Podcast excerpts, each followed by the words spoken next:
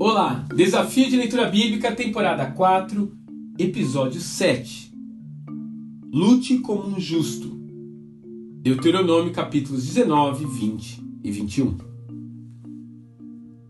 No capítulo 20 de Deuteronômio encontramos um texto peculiar, uma espécie de protocolo para a guerra. Sim, a Bíblia não nos omite o fato de que a jornada da fé inclui batalhas e enfrentamentos. Isso era tão verdade para o povo de Israel como é para nós.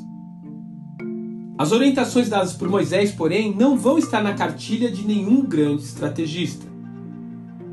Em primeiro lugar, a convocação para a batalha seria feita por um sacerdote, não por um comandante. Lhe convocaria então todos os homens do povo, exceto os recém-casados, os que haviam acabado de construir a sua casa, os que ainda não haviam colhido frutos de sua vinha e os covardes.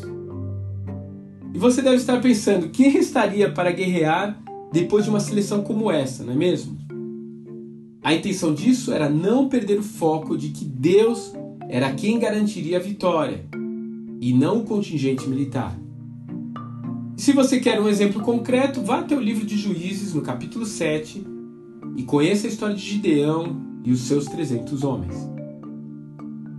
Depois, se Israel fosse pelejar contra uma cidade que não estivesse nos limites da terra prometida, ele deveria tentar uma solução pacífica para o confronto, evitando derramamento de sangue desnecessário.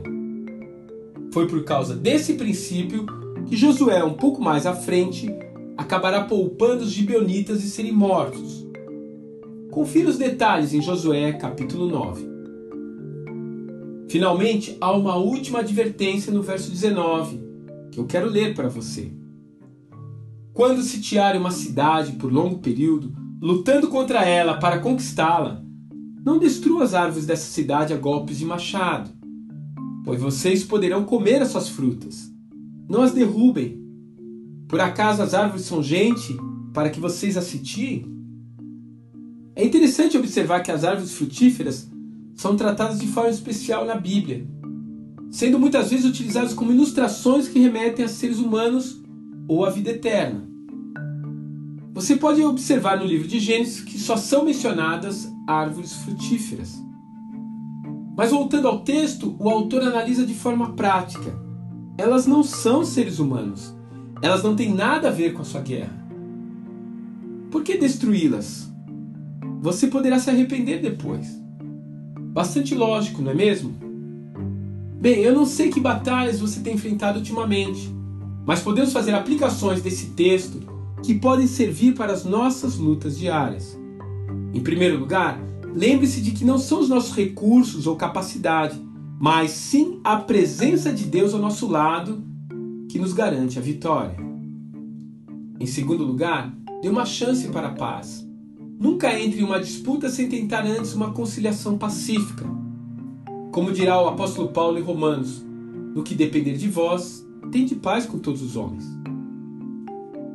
Em terceiro lugar, não envolva pessoas inocentes em suas lutas. Não desconte suas angústias em quem não lhe fez nada. Finalmente, lembre-se de que, mesmo em tempos de luta, os valores éticos e morais continuam sendo importantes aos olhos de Deus. Que Deus te abençoe e até amanhã.